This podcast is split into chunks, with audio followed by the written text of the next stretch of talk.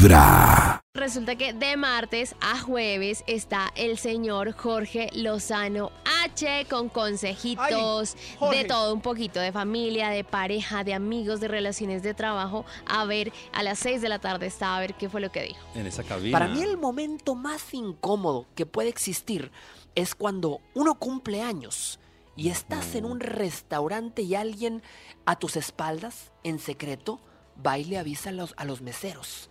Y no sé si te pase lo mismo ahí en tu país, ahí en Colombia, que si me estás escuchando allá en Dallas, Texas, seguramente sí que se organizan los meseros y salen todos, fíjate, salen desde la cocina, sale hasta el que recoge la basura allá afuera y todos te cantan el feliz cumpleaños ahí Ay, en tu mesa. Claro. Te traen, te traen un pastel, Claro, una vela igual. de esas que no se apagan y todo mundo, como en México cantamos las mañanitas, todo el restaurante escuchando cómo te cantan a ti el feliz cumpleaños y tú así nada más con la cara de, con la cara de tonto así.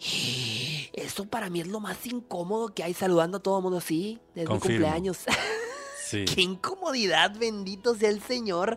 Ah, pero yo sé que a ti te encanta. Hay mucha gente a la que le encanta, te, de verdad. Yo he estado con gente que dice, avísenle a los meseros que es mi cumpleaños. ¿De verdad? ¿Tú cuál eres, Chris? Eh, a mí no me incomoda, pero sí. O sea, no soy de que digo como que avísele, pero sí me, me parece Pero chévere, o sea, quisieras que te cantara. Claro, pero sin decirlo yo como tan. Ay, no, reviva. No, a mí sí me da mucha pena que me cante. O sea, uno no sabe qué hacer. Claro, uno no sabe qué hacer, Uno pero está chévere que llegue como que la gente. No, no me gusta ser el centro de atención, me da pena. Sí. Porque No, Maxi. Hay gente que ¿Qué pasó? Ay, no, le dio pena.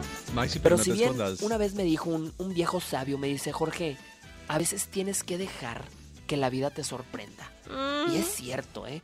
A ¿Ves, veces uno quiere tener todo pensado, todo calculado, todo controlado y no damos espacio a que la vida nos sorprenda.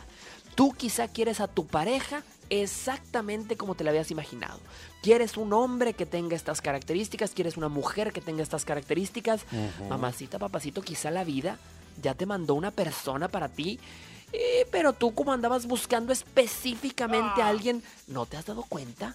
Hay que dejar que la vida nos sorprenda. Hoy a mucha gente la vida la ha sorprendido de una manera tremenda.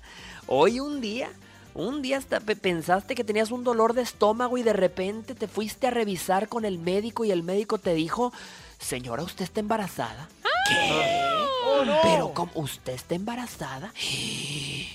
Pero sí. Pero si yo me cuidaba. Eso sí es una sorpresa de la vida. Uy, no, esa sorpresa sería brutal.